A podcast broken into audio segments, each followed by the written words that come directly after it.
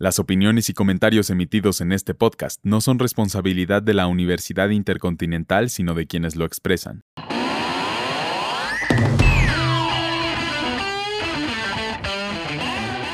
Hola, bienvenidos al Week Podcast. Yo soy Gerardo Gómez y en esta ocasión vamos a hablar de una de las revistas musicales más importantes del mundo musical, la revista Rolling Stone. La revista que se edita en varios formatos y en varios idiomas y que ha tenido una importancia y trascendencia históricas, ha estado envuelta en varias polémicas, sobre todo después de que fue vendida en 2019. La más reciente tiene que ver con su lista de los 50 mejores discos conceptuales de todos los tiempos, en la que ignoran álbumes clásicos de rock y resaltan álbumes muy recientes de otros géneros musicales y esto ha dividido las opiniones opiniones. Para darnos una idea, el primer lugar de la lista lo ocupa Kendrick Lamar con el álbum de 2012 Good Kid M.A.A.A. City. En el número 4 está Ray Bond, un rapero norteamericano con su álbum Only Built for Cuban Links del año 1995 y en el número 10 está el álbum El Mal Querer de la cantante Rosalía y en el número 11, es decir, fuera del top 10, se encuentra el que para muchos es uno de los más grandes álbumes conceptuales de todos los tiempos, Sgt. Pepper's Lonely Hearts Club Band de la banda The Beatles del año 1967. Fuera también de estos primeros 10 está el álbum icónico de David Bowie, The Rise and the Fall of Ziggy Stardust and the Spider from Mars de 1972, que está en el número 13 y el Key Day de Radiohead se encuentra en el 14. Esto ha provocado la furia de muchos puristas del rock y en la opinión de Carlos Marcos, columnista del país, dice, recordemos que Rolling Stone ya no es lo que era. Para salvarse del naufragio provocado por la erupción digital, Jan Banner, el fundador, tuvo que vender la mayoría de las acciones a una empresa especialista en rentabilizar productos digitales, Penske Business Media, que así se llaman los propietarios, intenta reflotar el barco manteniendo las señas de identidad de la cabecera y añadiendo colmillo internetero. Las famosas listas Rolling Stone son una de sus grandes ocupaciones. Marcos menciona que hay un apartado en el artículo en el que los editores aclaran que muchos álbumes clásicos poseen conceptos temáticos relativamente imprecisos y por eso no terminaron más arriba en la lista. También menciona que tiene mucho mérito lo de Rosalía, ya que es el único disco en idioma diferente al inglés entre los 25 primeros. Más allá de las comparaciones y las polémicas que provocan estas listas, que por cierto muchos opinan que esta es la intención de las mismas y de la calidad de los intérpretes, da la impresión que la otrora vanguardista revista Rolling Stone ahora es una publicación más preocupada por vender y satisfacer a nuevas generaciones de lectores con listas que intentan ser inclusivas y provocadoras, rompiendo con sus propias opiniones e intentando reescribir la historia. Quizás, como dice Marcos, las listas de esta publicación, que antes eran reverenciadas, hoy son aceptadas como un divertimento curioso o extravagante. Para terminar, mencionaré que en el lugar número 43 está el álbum Colores de J Balvin del año 2020 y en el 25 está la boy band coreana de BTS con Map of the Soul 7. Creo que esto define a la revista actual. Gracias por escuchar este capítulo. Les recordamos que este es un proyecto institucional de la Universidad Intercontinental por parte de la licenciatura en comunicación digital.